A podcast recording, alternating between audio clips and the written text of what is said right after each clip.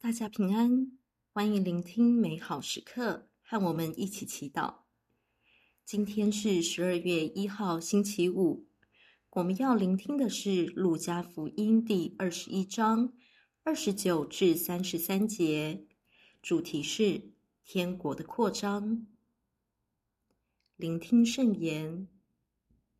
那时候，耶稣又给他们设了一个比喻。你们看看无花果树及各种树木，几时你们看见它们已经发芽，就知道夏天已经近了。同样，几时你们看见这些事发生了，也应知道天主的国近了。我实在告诉你们，非等一切事发生了，这一代绝不会过去。天地要过去，但是我的话绝不会过去。释经小帮手，几时你们看见这些事发生了，也应知道天主的国近了。耶稣所说的这些事，就是他事前预言的战争、大地震、饥荒、瘟疫。迫害等，请参考《路加福音》第二十一章五至二十八节。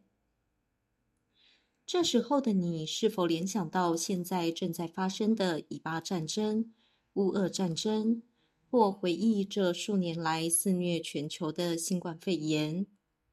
再来，人口老化，年轻人薪资涨幅跟不上经济成长。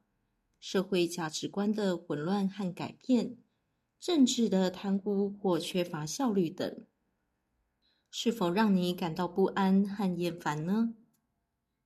你平时会用什么方式去面对这些超乎你能控制的状况呢？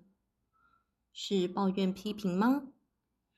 还是你会选择缩小自己的梦想，用忙碌麻木自己？只求自己和家人能够侥幸免于任何灾难。今天，若你心中为自己或下一代的未来感到担心时，耶稣却要让我们留意圣言的下半句：也应知道天主的国近了。生活中的困苦、计划的幻灭，并不一定是坏事。因为这些状况有可能唤醒我们去摆脱自私和自以为是的心态，我们会意识到天主更深的真理。比如说，人是脆弱的，或是每个人是彼此连接的，因此没有人能以牺牲他人为代价为所欲为，因为自私的负面影响。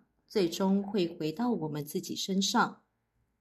这些真理就是今天耶稣提到的话。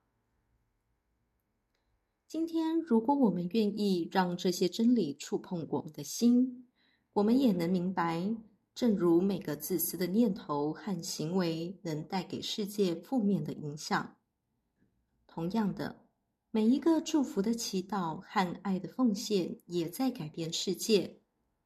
让和平和希望再次临到你身边，让天国向外扩张。品尝圣言。几时你们看见这些事发生了，也应知道天主的国近了。